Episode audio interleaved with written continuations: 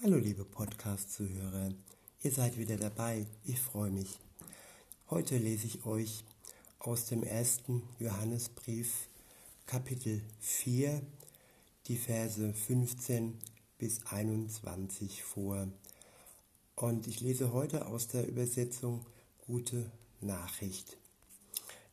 Dort steht, wer sich zu Jesus als dem Sohn Gottes bekennt, in dem lebt Gott und er lebt in Gott.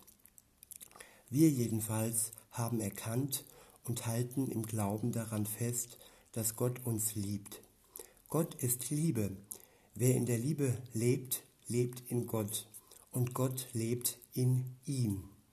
Auch darin hat die Liebe Gottes bei uns ihr Ziel erreicht, dass wir dem Tag des Gerichts voller Zuversicht entgegensehen.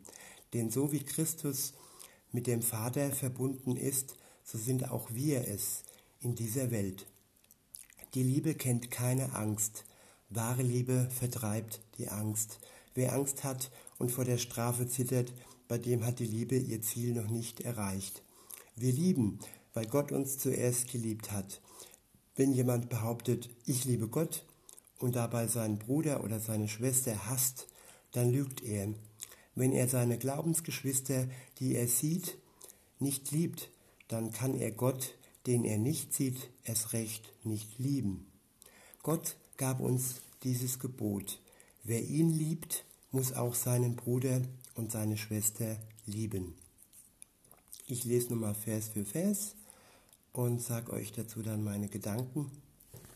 In Vers 15 steht, wer sich zu Jesus als den Sohn Gottes bekennt, in dem lebt Gott und er lebt in Gott. Der Anfang jedes Glaubenslebens ist, da steht das Bekennen.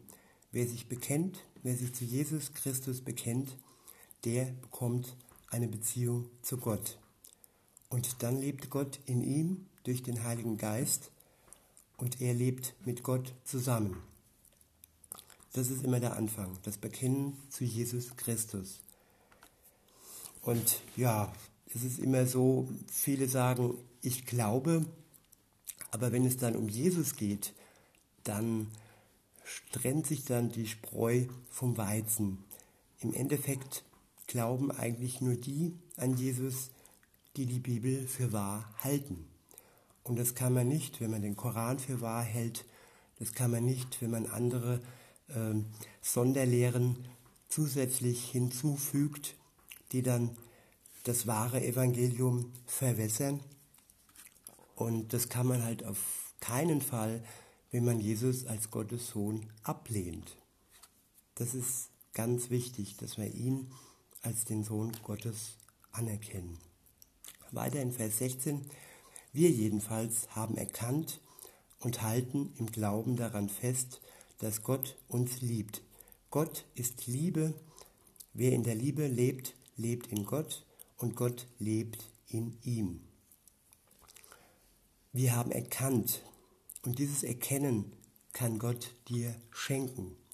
Du kannst ihn darum beten, bitten, dass, ihr, dass er dir diese Erkenntnis schenkt, dass Jesus Gottes Sohn ist und dass er dich liebt und dass er sogar für dich ans Kreuz gegangen bist, damit du frei sein kannst.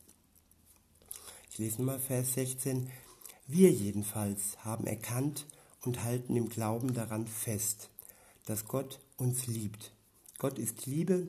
Wer in der Liebe lebt, lebt in Gott und Gott lebt in ihm. Der christliche Glaube ist Liebe. Es geht um Liebe und um sonst nichts. Und wenn man denkt, dass man mit Angst weiterkommt, dann ist es eigentlich nicht zielführend. Das steht dann auch in Vers 17.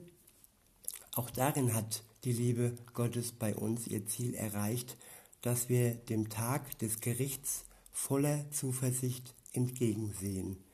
Denn so wie Christus mit dem Vater verbunden ist, so sind ja auch wir es in dieser Welt. Jesus ist verbunden mit dem Vater. Und weil wir an Jesus glauben, haben auch wir eine Verbindung mit dem Vater und können das Vaterunser beten, so wie es viele vor uns gebetet haben. Und wenn, das, wenn die Liebe ihr Ziel bei uns erreicht, dann können wir voller Zuversicht am Tag des Gerichts stehen und müssen nicht zittern, dass wir nicht angenommen werden und dass wir verurteilt werden, weil Jesus Christus für uns gestorben ist und für unsere Schuld wirklich alles getan hat, damit sie ausgelöscht wurde. In Vers 18 geht es weiter. Die Liebe kennt keine Angst. Wahre Liebe vertreibt die Angst. Wer Angst hat und vor der Strafe zittert, bei dem hat die Liebe ihr Ziel noch nicht erreicht. Und hier steht noch nicht erreicht. Das heißt noch lange nicht, dass sie ihr Ziel nicht erreicht. Und diesen Wunsch habe ich wirklich an euch, dass die Liebe ihr Ziel erreicht. Weiter geht's in Vers 19. Wir lieben, weil Gott uns zuerst geliebt hat. Und nur deshalb können wir lieben, weil es Gott gibt, der uns zuerst geliebt hat. Wir müssen nichts in Vorleistung bringen. Wir müssen nicht zeigen, ja, ich liebe meine Mitmenschen und dann liebst du mich, Gott. Nein, Gott hat dich und dich und dich zuerst geliebt. Und weil er dich zuerst geliebt hat, kannst du in der Liebe Gottes leben und auch andere lieben. Weiter geht's in Vers 20. Wenn jemand behauptet, ich liebe Gott und dabei seinen Bruder oder seine Schwester hasst, dann lügt er.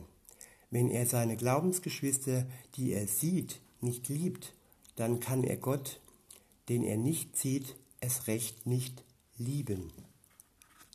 Ja, viele tun so scheinheilig und sagen, ja, ich bin ein gläubiger Christ, aber wenn man genau hinschaut, entdeckt man viel Hass, dass, dass vieles nicht im Reinen ist, dass viele Beziehungen gestört sind und dass sie auch ähm, nicht bereit sind, diese gestörten Beziehungen wieder durch Gott mit seiner Liebe ähm, wiederherstellen zu lassen. Und das ist wichtig.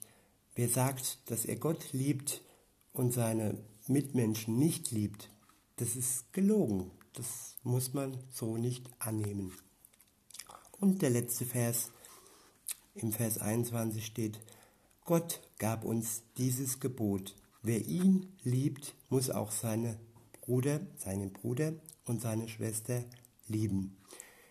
In diesem Sinne, liebe Zuhörer, wünsche ich uns allen, dass wir wirklich durch die Liebe unser Leben leben können und dass Gott uns dazu wirklich bereitet und befähigt und dass wir erkennen, dass unsere menschliche Liebe niemals ausreicht, um ein Leben zu führen, das Sinn macht, dass wir immer Gott brauchen und er uns wirklich zum Ziel bringt.